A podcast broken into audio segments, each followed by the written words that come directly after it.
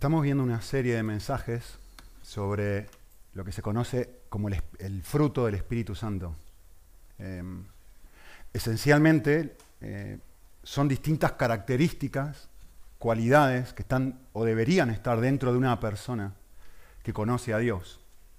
Hemos visto varias de ellas, amor es una de ellas, gozo, paz, paciencia. Eh, hoy vamos a hablar sobre la benignidad. Pero antes de eso yo quisiera mostrarles algo.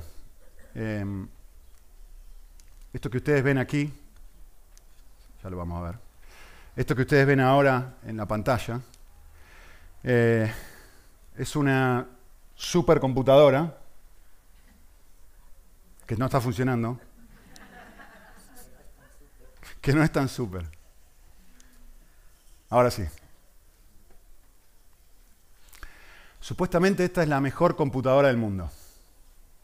Es una computadora japonesa, es un supercomputador que ha costado construir millones de dólares. Eh, se llama Fugaku. Eh, cantidad de ingenieros se pusieron en un proyecto de construir esto en Japón. Todos los informáticos, varios de los informáticos más importantes del mundo.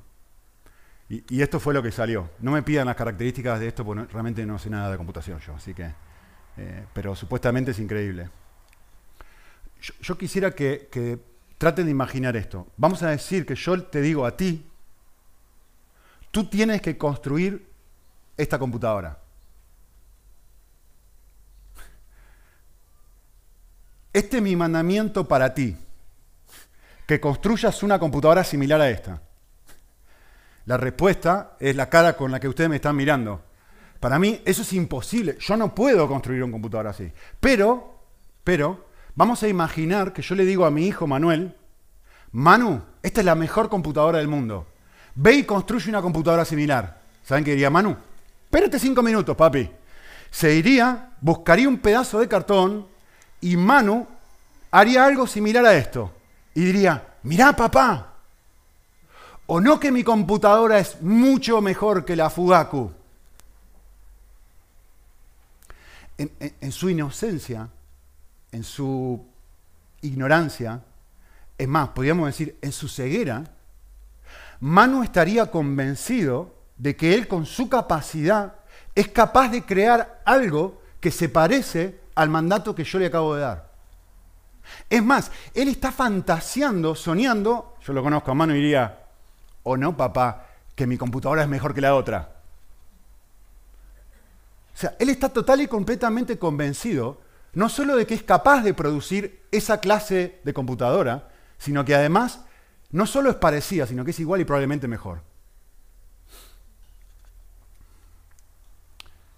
Yo mencioné amor, gozo, paz, paciencia, benignidad. Todos los seres humanos, cristianos o no cristianos, todos los seres humanos, tenemos vestigios del carácter de Dios en nuestro corazón. Y en cierta forma, producto de que fuimos hechos a imagen de Dios, podemos producir imitaciones caídas de ese carácter. Podemos producir esa computadora de cartón que trajo Manu. Claro que podemos. Claro que podemos. Una esposa ama a su esposo. Una madre ama a su hijo. Una persona normal puede ser paciente con otra. Hay momentos en que todos experimentamos paz interior. Todos tenemos una medida de amor, ¿no? Por supuesto que podemos, cristianos y no cristianos. Todos, todos vivimos aspectos del fruto del Espíritu de una forma imperfecta. Pero eso no significa que mi computadora de cartón es igual o es lo mismo que Fugaku. Y el problema es estar, es creer que lo son. Eh, lo que Pablo habla en Gálatas y define como el fruto del Espíritu, por definición, por ser un fruto del Espíritu, es algo que tú y yo no podemos producir. Desde el momento que yo te digo, esta es una construcción, esto es un aparato que han construido un ingeniero, por definición es algo que un niño de 7 años no puede producir. Necesita ser un ingeniero para poder producir algo similar a lo que yo te estoy diciendo. ¿Se entiende? Entonces, el fruto del Espíritu es más que una imitación caída del carácter de Dios. Eso no es el fruto del Espíritu. Cuando una persona ama a su mujer, cuando un eh, hermanito hace algo bueno por su hermanita, eso no es un fruto del Espíritu necesariamente. No lo es. Eso es parte de haber sido hechos en el carácter de Dios y todavía tener vestigios de eso. Pero no necesariamente es un fruto de que yo estoy lleno de Dios y como resultado de que estoy lleno de Dios, estoy actuando de una forma no normal para mí. Eso es el fruto del Espíritu. Los frutos espirituales son realidades espirituales que solo se producen cuando estoy lleno de Dios. Son el resultado de una transformación profunda dentro de mí que solamente ocurre cuando yo estoy conectado a Dios.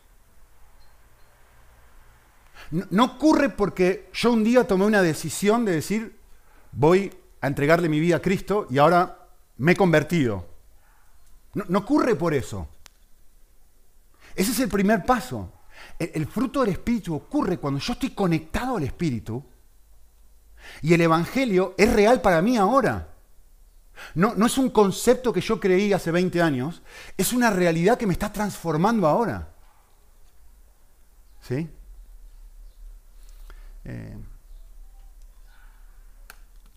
el fruto del Espíritu tiene como distintivo, esto es lo que vamos a ver en este pasaje, el fruto del Espíritu tiene como distintivo la realidad que la persona que lo vive encuentra su fuente de felicidad en el Evangelio.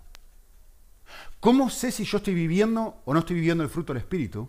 Porque lo que produce felicidad interna no son las circunstancias, lo que produce felicidad interna es estar total y completamente embobado con Jesús.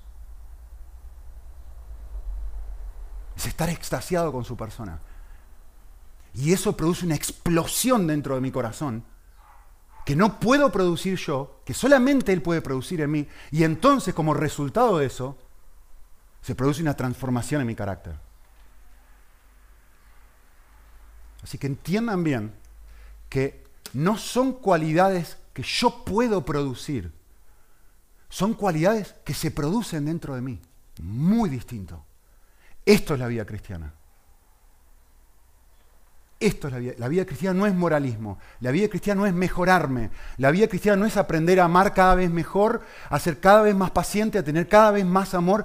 La vida cristiana es otra cosa. La vida cristiana es tener un encuentro con Jesús como el que tuvo esta mujer y producto de ese ver la bondad de Dios explotar en amor. Es algo que se produce dentro mío, no es algo que yo produzco. Muy importante entender una cosa con otra.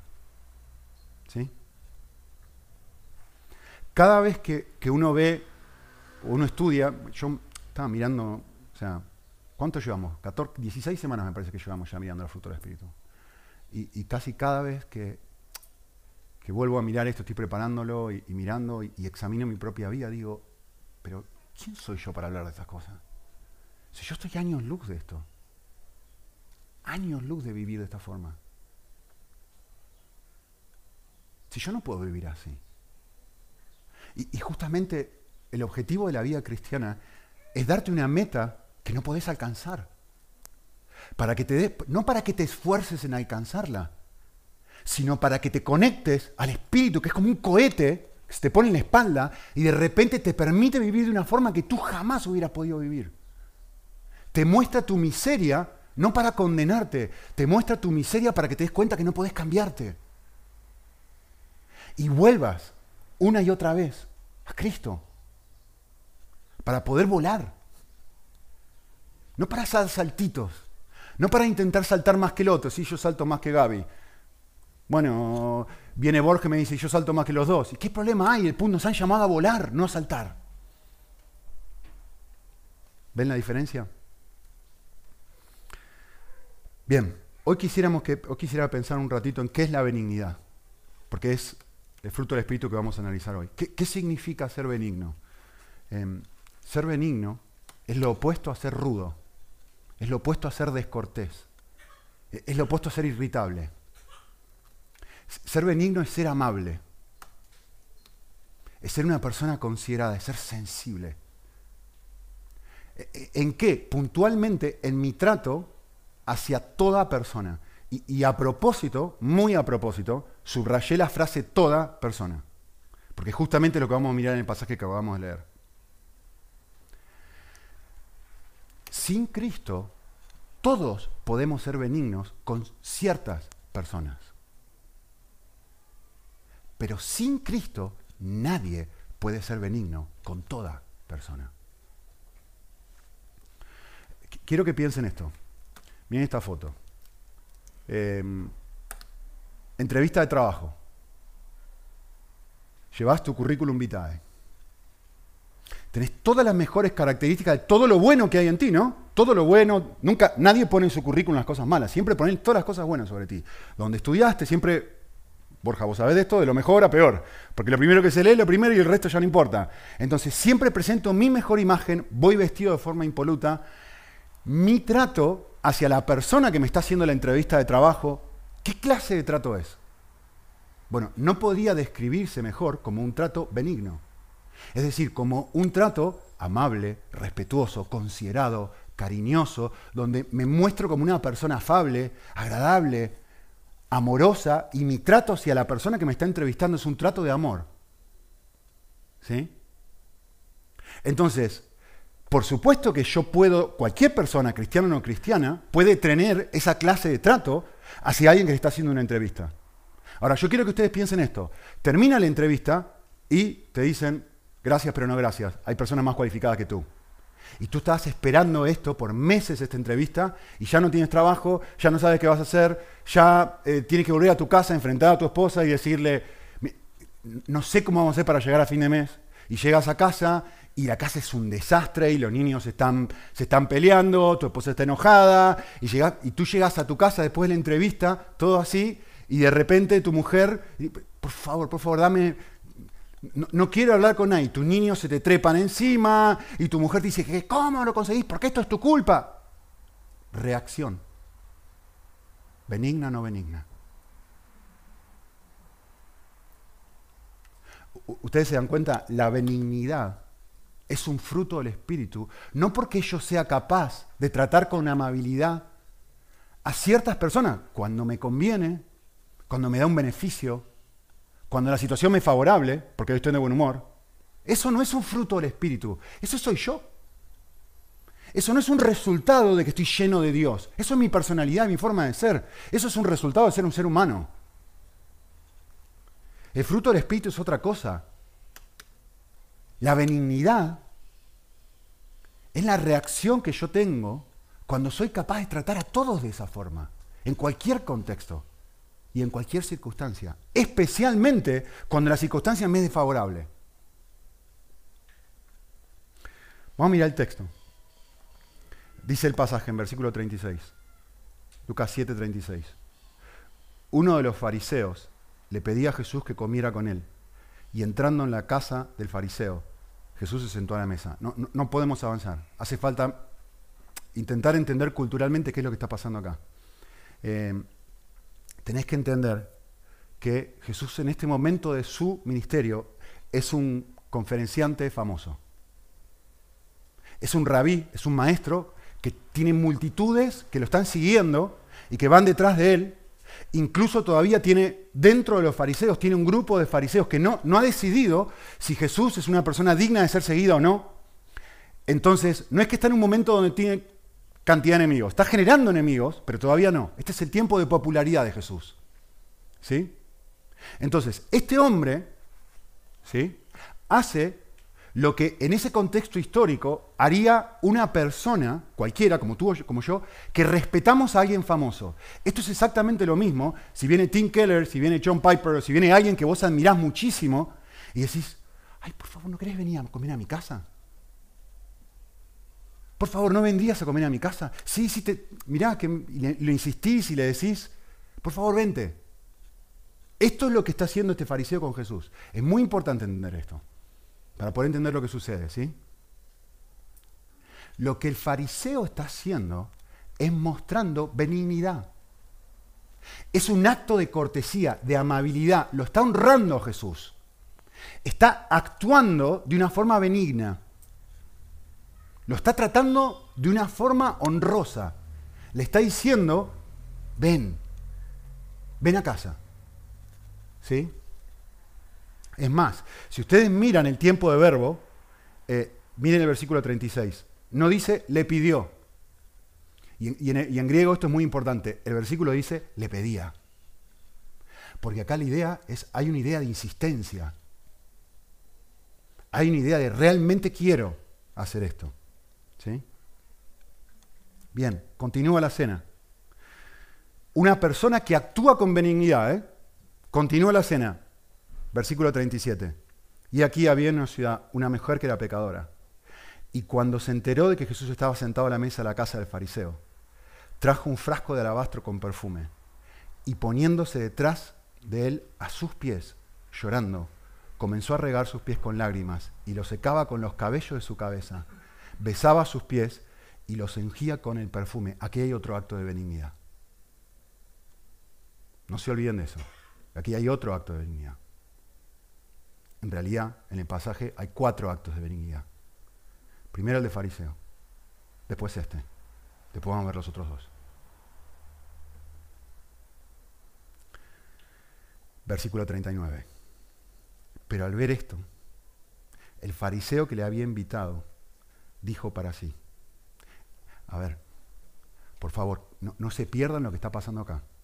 Este hombre no verbaliza sus pensamientos, no, no verbaliza lo que siente y cree, se lo dice para sí mismo, es decir, está pensando, está pensando algo. ¿Sí? Y dice, dijo para sí, si este hombre fuera profeta, sabría quién es y qué clase de mujer es la que lo está tocando, que es una pecadora.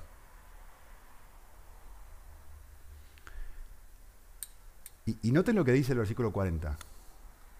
Jesús es capaz de meterse en el cerebro de esta persona. No lo que está verbalizando, sino lo que está sintiendo en el nivel corazón. Y dice, tengo algo para decirte.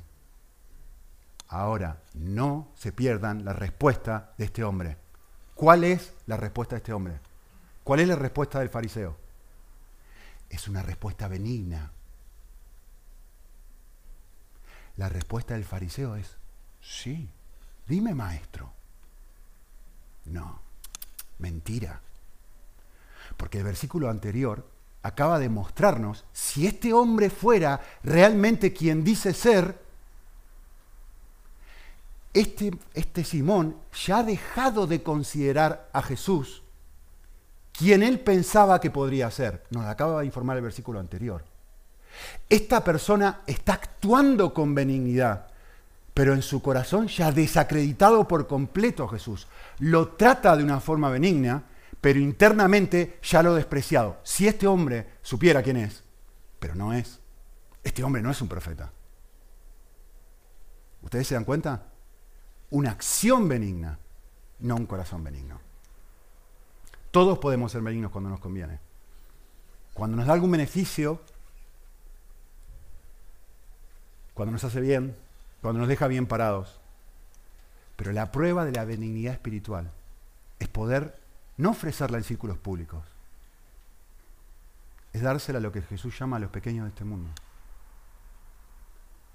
A tus compañeros de trabajo. ¿De qué vale si vos invitas a comer a Tim Keller o a John Piper, pero no invitas a comer a tu compañero de trabajo que no conoce a Jesús? Ah, no, no, yo soy súper benigno. ¿Por qué? Porque acabo de invitar a este hombre prestigioso, pero invitaste al compañero de trabajo que nadie quiere, que todos rechazan. Lo invitas a tu casa y lo tratás como si fuese Tim Keller. Porque entonces, como él, no hay, una, no, hay una realidad espiritual fluyendo de ti. Hay conveniencia, hay interés propio, pero no hay una llenura de Dios que te hace vivir de una forma diferente a la que tú normalmente vivirías. ¿Se dan cuenta? Lo mismo, no, no, pero yo, sí, yo voy a la iglesia y soy una persona increíble. Pero, el punto es, eh, ¿cómo sos en casa? tratás con, con benignidad, con amor, con compasión, con paciencia, con cariño a tu esposa, a tu esposo, a tus hermanos si, si todavía estás en casa y sos más joven, a tus hijos. Es decir, la vara no es como yo trato a los rabí. La vara no es como trato a mi jefe. La vara, la, evidencia de que se ha producido un cambio genuino en mi corazón es cuando hay una consistencia donde lo que sale de mí no, no es una acción, es un carácter transformado. Que, que, tú, no importa donde yo estoy, es que sale, porque es un carácter transformado interno. No es una acción que me esfuerzo a producir. Es un resultado, como vamos a ver un ratito, de que estoy lleno de Jesús. Y su carácter está fluyendo en mí. Ahora bien, ¿cómo, hago yo para saber si soy o si estoy actuando? El texto nos da una pista fabulosa. Un buen indicador es cuando mis acciones están desconectadas de mi corazón. Este hombre para mí ya ha perdido todo el respeto, ha dejado de ser un profeta, lo que dice el fariseo este. Si supiera, no dejaría. Si fuera realmente profeta, no dejaría. Es decir, dentro de su corazón ya tomó una decisión y dijo, esta persona no es la persona que yo pensé que podría ser. Sin embargo, en sus acciones, dime maestro, hay una desconexión entre lo que realmente siente aquí y lo que está haciendo. Por eso Jesús constantemente dice, tenés que mirar esta clase, si tú, lees Mateo 23, vas a encontrar un listado de fariseo hipócrita, fariseo hipócrita, fariseo hipócrita, fariseo hipócrita. Y, y va a decir, no seas como ellos. ¿Por qué no seas como ellos? Porque lo que sucede con ellos es que externamente tú no puedes diferenciar esta realidad de que son personas muy buenas. Pero hay una desconexión entre la bondad externa y la interna.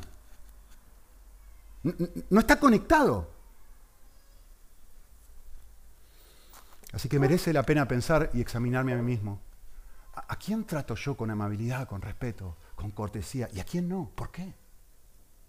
¿Por qué será que esta persona la trato de esta forma y esta persona de esta otra forma? Vale. Seguramente la pregunta que todo el mundo está haciendo es, bueno, ¿cómo hago yo para tratar a alguien con benignidad cuando la persona no se lo merece, ¿no? Como la mujer de la historia.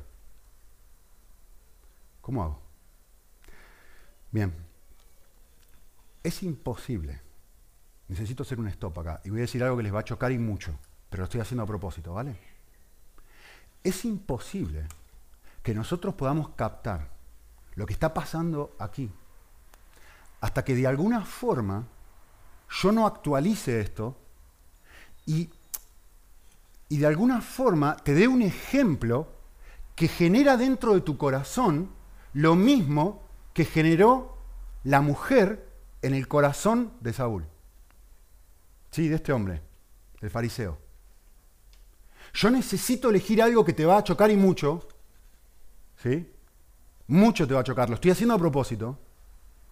Te va a resultar hasta repugnante lo que voy a decir ahora. Pero es que si yo no hago eso, tú no puedes entender su reacción. ¿Vale? Yo quiero que te imagines esto. Yo quiero que pienses que tú tienes, que tú eres eh, el director, la directora de una fundación que se dedica a cuidar niños que han sido maltratados. Ese es tu trabajo de tiempo completo. Y, de repente tu fundación empieza a crecer, a crecer, a crecer, a crecer, y llegas a tener un impacto no solamente en la ciudad, sino en el país, en el mundo. Y, de repente esa, esa, o sea, estás en las redes sociales, todo el mundo te conoce, empezás a una cara popular y todo el mundo, en cierta forma, admira la pasión, el amor y el cariño que vos le brindás a, esta misión, ¿no? Ahora, yo quiero que pienses esto. Yo quiero que pienses que estás en Facebook y haces una publicación en Facebook, en tu, eh, en tu página, y de repente te da un like. El pedófilo más conocido del planeta.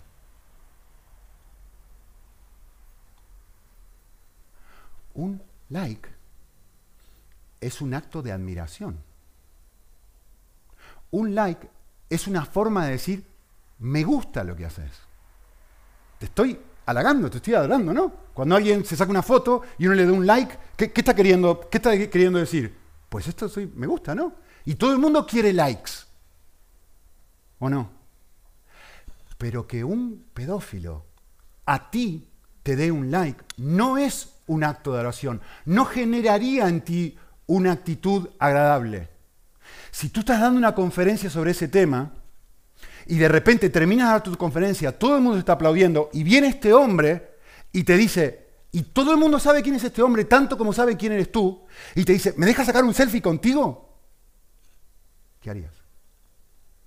¿Qué actitud interna te generaría dentro? Ahora entendés. Ahora entendés. Ahora entendés lo que está pasando.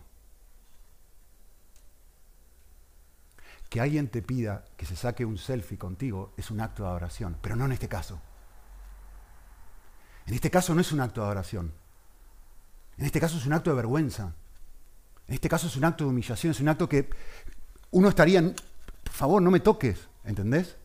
¿Ahora lo entendés? Esto es lo que está pasando en esta historia. Ahora quiero que entiendas esto. La reacción de Simón es la que todo el mundo espera. La reacción de Jesús es la que nadie puede creer. Nadie puede creer que Jesús reaccione en la forma que reacciona. Nadie, puede, nadie podría creer que, que esta persona, con amor, con amabilidad, con cariño, sentido de corazón, la tome del brazo al pedófilo y se saque una foto, lo abrace y le dé un beso, nadie podría creer algo así. ¿Ahora entendés? Esto es lo que está pasando en esta historia.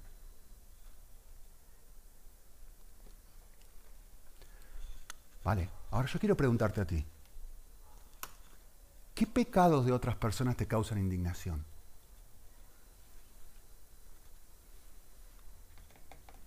A mí a veces me indigna ciertas cosas que hace mi mujer o mis hijos me generan esa clase de reacción que genera este pecado de esta mujer en este hombre. A veces cosas que ustedes hacen me generan esa clase de reacción. Y probablemente hay cosas que yo hago que a ustedes les genera esa clase de reacción.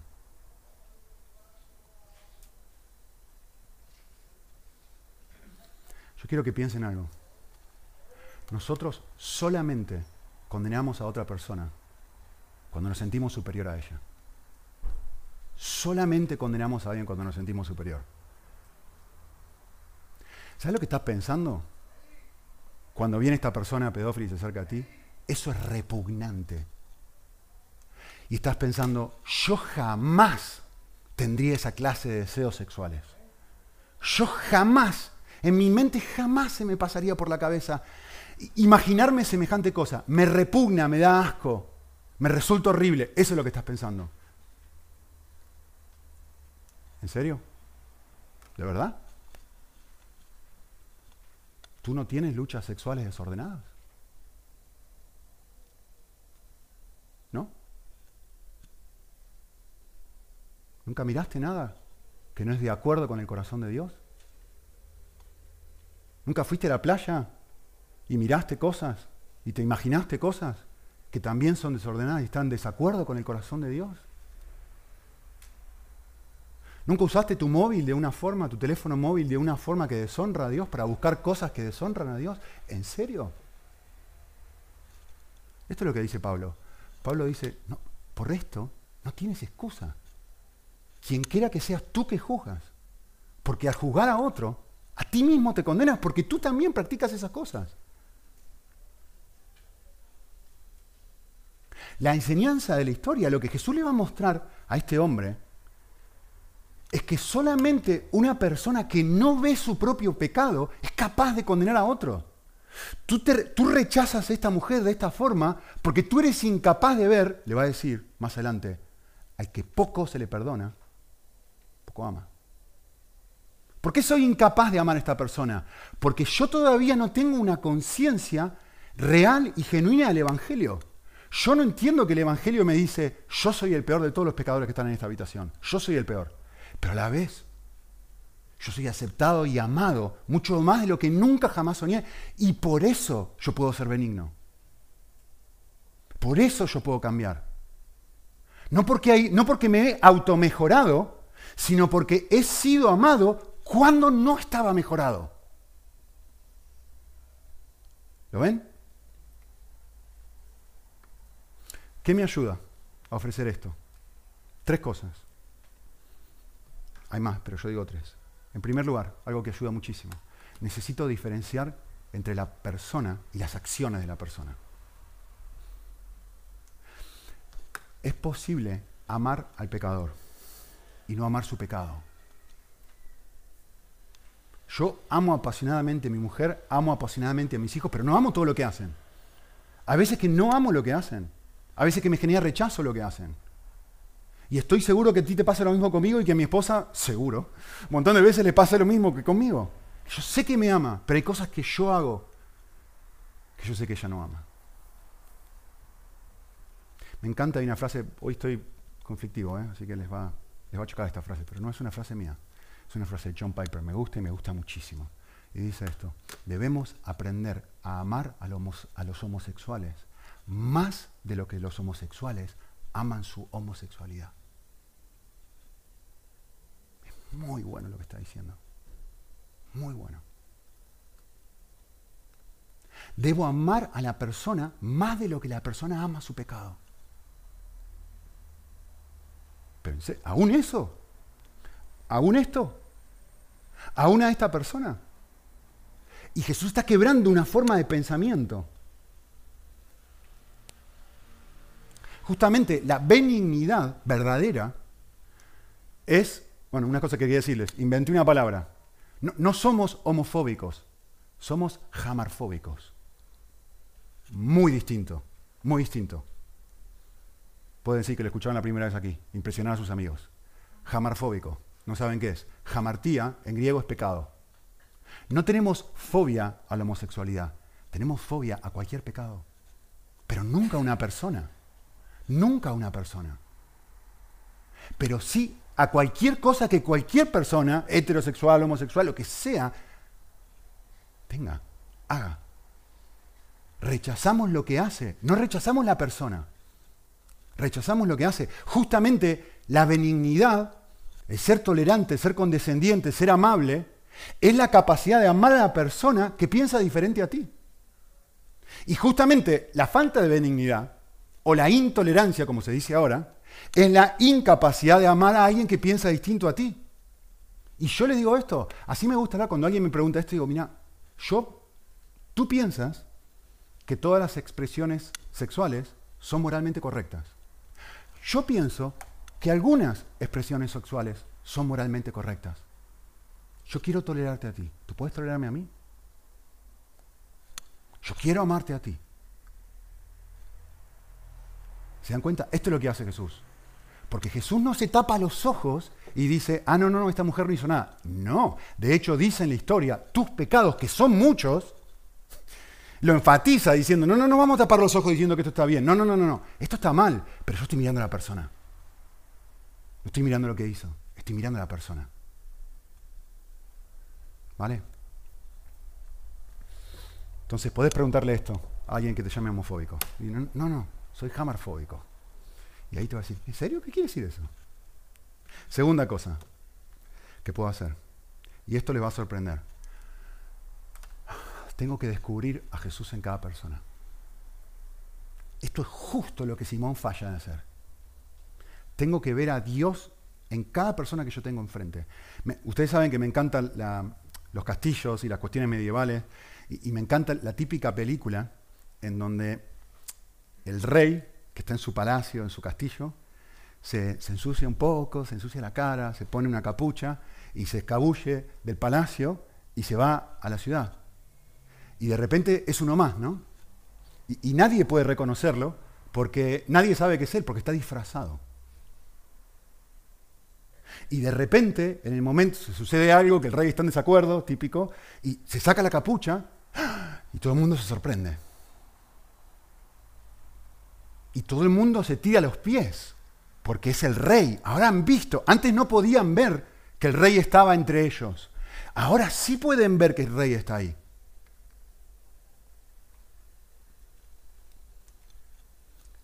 Dice Mateo. Entonces, el rey dirá, porque yo, Jesús, tuve hambre y a mí me diste de comer. Porque yo, Jesús, tuve sed y a mí me diste beber. Porque yo, Jesús, fui forastero y a mí me recibiste. Porque yo, Jesús, estaba desnudo y a mí me vestiste. Yo estuve enfermo y a mí me visitasteis. Escuchen bien esta última, no es para pasar de largo. ¿eh? Yo estuve en la cárcel y a mí me viniste a ver. Perdón. ¿Quién está en la cárcel? Los pedófilos. A mí me viniste a ver. ¿En esta persona también tengo que ver a Dios? Sí, exactamente. Justamente en esta clase de personas está diciendo Jesús. En el asesino serial, que era Pablo. Un asesino serial. Y justamente él dice, me salvó a mí para que yo, el resto de la humanidad pueda ver lo increíble que es el amor de Dios. ¿Se dan cuenta? Entonces, sigue diciendo el texto, los justos responderán, pero, pero ¿cuándo? ¿Cuándo? Jesús, yo no sé cuándo hice esto. Y ellos le van a decir, bueno, cuando lo hiciste a esta persona, la respuesta de Jesús, me lo hiciste a mí. Me lo hiciste a mí. Y la última. Y esto quizás es la enseñanza más valiosa del pasaje.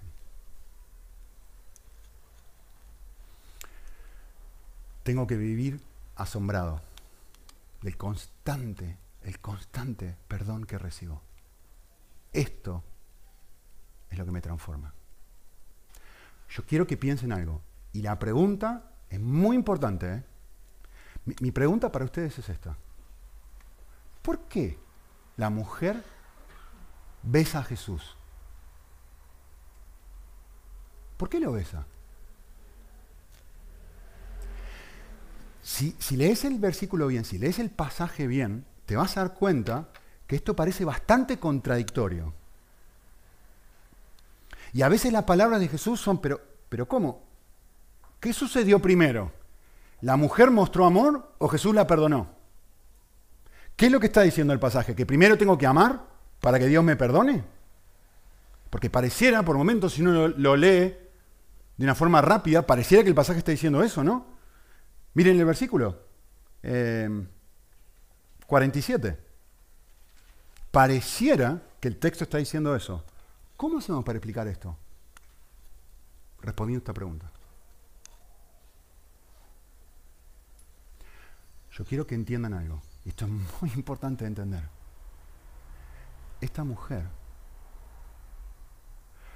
no es una mujer que por deporte o porque tiene ganas, o porque lo suele hacer, se humilla a sí misma, utiliza todos sus ahorros que tiene guardados, su perfume, y lo tira como una práctica constante de su vida frente al primer maestro que se le cruza.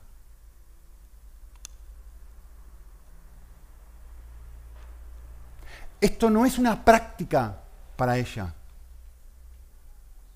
Esto es su primera experiencia. Esto es su primera vez. Esta mujer está en la misma condición en la que estaba el fariseo. Esta mujer está preguntándose si este hombre es o no es el que había de venir. Esta mujer es una mujer que si ustedes leen, no tengo tiempo, leen el pasaje anterior, leen algunos pasajes anteriores, ustedes se dan cuenta, por eso les dije, acuérdense que este es el año de popularidad de Jesús, donde tenés un gran rabí que hace milagros. ¿Sabés qué clase? Escuchen esto, porque esta es la clave para entender esto. ¿Sabés qué clase de persona piensa que esta mujer? Este es un hombre que toca leprosos. Como dice el capítulo 5, 6, ya me olvidé. Y esta mujer está pensando, dice, si lo tocó al intocable, a los intocables. ¿Será que es? Es una judía. ¿Vale? Hay una expectativa mesiánica que alguien va a venir a salvarlos. Y esta mujer no hace esto porque siempre lo hace. Lo hace porque cree que este hombre va a tomar a alguien indigno como ella y quizá, quizá no lo termina de saber porque no conoce a Jesús de manera plena, quizá tenga misericordia sobre ella. Y por eso hace algo tan increíble como si tú agarraras, ¿cuánto tenés en tu cuenta bancaria? ¿Cuántos ahorros tenés? ¿Mil, dos mil, diez mil, cien mil, doscientos mil? Porque lo que esta mujer hace es vaciar su cuenta bancaria, comprar un perfume y tirárselo a este hombre, derramar ese perfume delante de esta persona y decir, no soy digno de ti, no soy digno de ti. Y llorar porque se da cuenta que lo ha encontrado. ¿Se dan cuenta? Esta mujer se da cuenta de que el amor de Jesús es tan grande que puede abrazar a un pedófilo arrepentido. Porque ella es eso. Y porque no puede creer eso, la benignidad de Jesús, como no lo puede creer, no puede, revansa de, de algo que no se puede explicar, que es, me gasto todo. Esta mujer es exactamente lo mismo que el ejemplo que da Jesús de que un hombre que va caminando por el campo encuentra el tesoro, va y vende todo lo que tiene por abrazar ese tesoro. Esto es lo que hace esta mujer. Esta mujer tiene la misma experiencia que la mujer samaritana que de repente está ahí, va a buscar agua, tiene sed, y de repente se encuentra con el Mesías y dice, me importa tres pepinos mis cántaros, y sale corriendo al pueblo a decirle a todo el mundo, lo encontré, lo encontré, lo encontré, lo encontré, y tu vida, me da igual mi vida, pero te, pero te dijo que tenía cinco maridos, me ha contado toda mi vida, vengan, vengan, hagan un despliegue de mi pecado delante de todo el mundo, no me importa, lo he encontrado. Esto es lo que está sucediendo acá. ¿Se dan cuenta? Es muy distinto de lo que a veces se piensa. Ahora hagamos al revés. Preguntémosle al texto, ¿por qué Simón no la besa? Mejor dicho, ¿por qué Simón no besa a Jesús? Y no tenés que especular, el mismo pasaje te lo dice.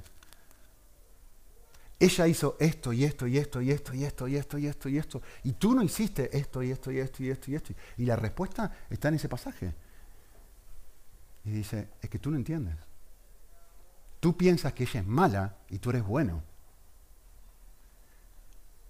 Tú piensas que lo que ella ha hecho es imperdonable y lo que tú has hecho es perdonable y te merece mi perdón. Pero aquí la cosa no funciona así. En el universo de Dios la cosa no funciona de esa forma. Tú no puedes, eres ciego a tu propio pecado. Ese es el problema. Porque no ve su pecado, no ve la necesidad de vaciar su cuenta bancaria no ve la necesidad de tirarse a los pies, no ve la necesidad de llorar, no le genera nada a Jesús. No le genera absolutamente nada. Pero una persona que se conoce, que, que sabe quién es y, y que tiene enfrente al Dios del universo, escucha una canción de lo que Dios ha hecho y no puede parar, no puede parar. Le rompe el corazón en mil pedazos. Eso es lo que cuenta esta historia.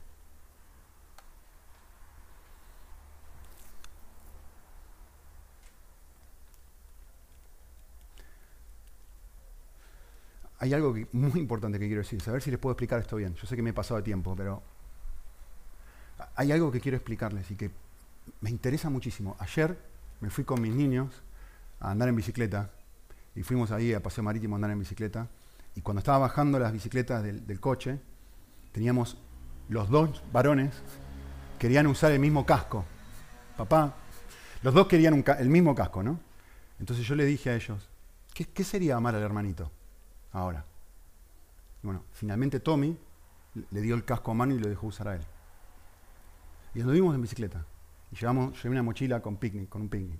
Y cuando abrí, abro la mochila, abro el picnic, teníamos un sándwich. Y los dos querían comer el mismo sándwich. Obvio. Entonces le, le, dije a Manu, Manu, ¿qué sería ahora? No terminé de decir nada. No terminé de decir la frase que Manu hizo así. Ya sé, papá darle a Tommy la mitad de mi sándwich.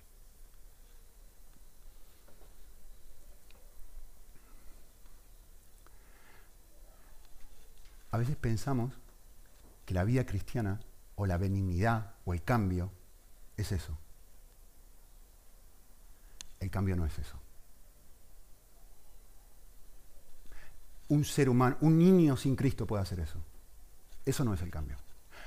Eh, la vida cristiana no es que yo voy a Cristo para experimentar el amor que Cristo me tiene y de alguna forma intentar con amor, con acciones benignas, con acciones de amor, de en cierta forma devolverle a Él la benignidad que Él me ha mostrado a mí. No. Eso no es la vida cristiana. Ya lo ven. Dos niños que probablemente no tienen el Espíritu de Dios pueden hacerlo. No es eso. La vida cristiana es otra cosa. Y no es lo que muestra este pasaje.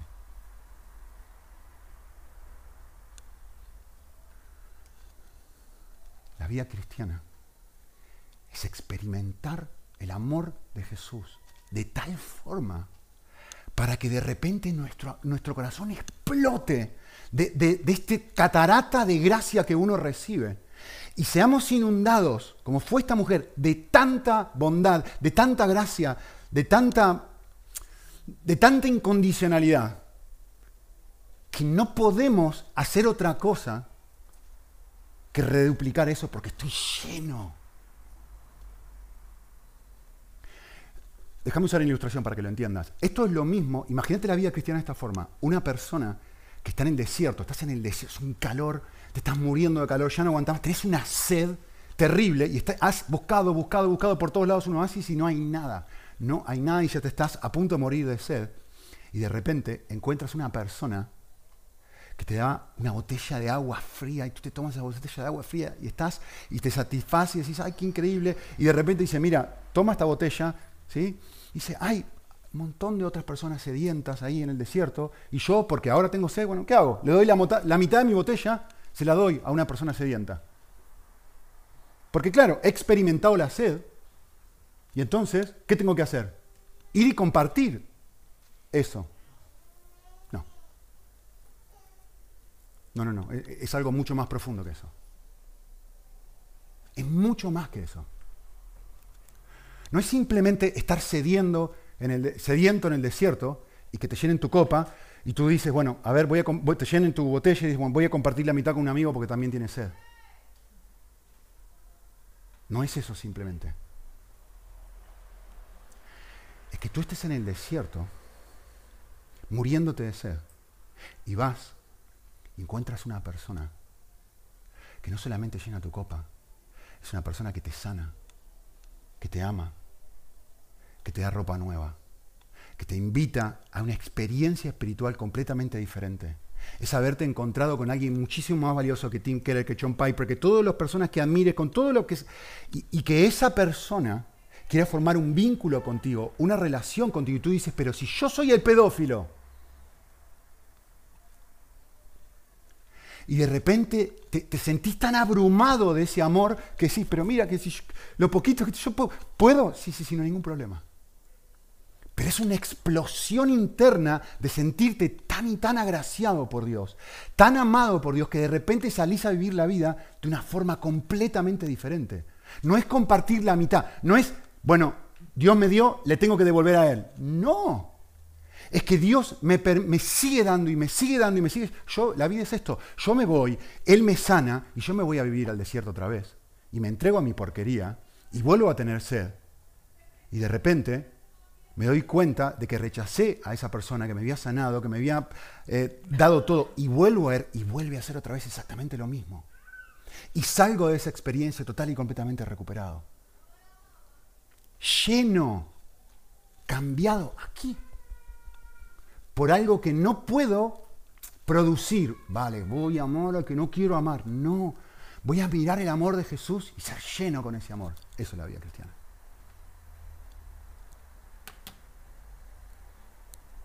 Termino simplemente leyendo una frase que me gustó mucho. Dice un autor, cuando soy honesto y sincero, admito que soy un manojo de paradojas. Creo y dudo, espero y desespero, amo y odio. Me siento mal por sentirme bien. Me siento culpable por no sentir culpa. Soy confiado y desconfiado. Soy sincero, pero igualmente muchas veces manipulo. Aristóteles dice que soy un animal racional. Me gusta esta frase. Yo digo que soy un ángel con una increíble capacidad para llenarme de cerveza. Vivir la vida por gracia significa reconocer la historia de mi vida, la historia completa, con sus lados oscuros, además de los brillantes. Y al aceptar mi lado oscuro, aprendo a saber quién soy y lo que significa la gracia de Dios. Tomás Merton escribió esto. Escuchen bien, ¿eh? Un santo no es alguien que es bueno. Un santo es alguien que vive la bondad de Dios.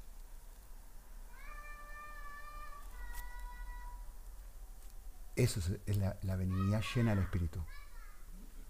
Una persona a la que se le son abiertos los ojos a la bondad de Dios y como esta mujer no puede hacer otra cosa que gastarse en amor por los demás, no para devolverle a Dios, sino para continuar una y otra vez experimentando su bondad. Les dije que había cuatro actos de benignidad, ¿no? Quedan dos. El de Jesús. El primero, al comienzo del capítulo, cuando acepta la invitación del fariseo, sabiendo, lo dice el texto, lo que había en su corazón, sabiendo que este hombre era benigno, pero en realidad no lo era. Sabiendo que este hombre pensaba que no era un profeta. Y también aceptó o mostró la adoración benigna de la mujer, conociendo perfectamente quién era.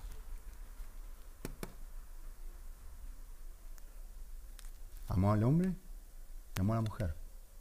Fue benigno, aceptando la invitación de alguien indigno, y fue benigno, aceptando la invitación, aceptando el lavado, aceptando el like, aceptando el selfie con la pedófila.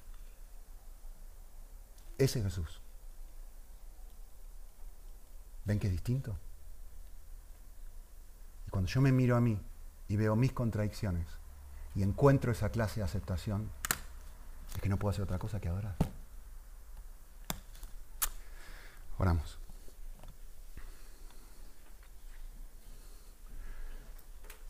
Señor,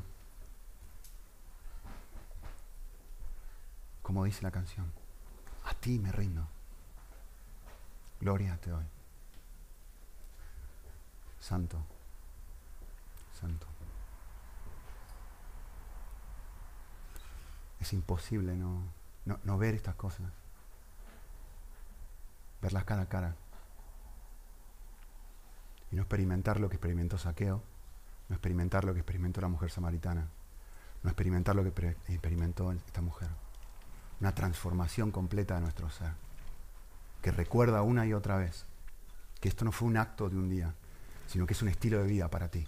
Demostrar una y otra vez benignidad tras benignidad tras benignidad para que eso nos derrita el corazón eh, y nos permita ver que en, el ser así es cuando somos felices verdaderamente, como dijo Cristo. Estas cosas os he hablado. ¿Por qué quiero que seas benigno? Para que mi gozo esté en ti y tu gozo sea completo. Y, no hay nada más lindo que vivir la vida llena del Espíritu Santo, Señor. Así que agradecidos por esta invitación a recibir más gracia de ti. Para vivir tu carácter en la vida día a día y a la vez para experimentar lo que vos experimentaste cuando lo viviste. Ayúdanos, Señor. En Cristo Jesús. Amén.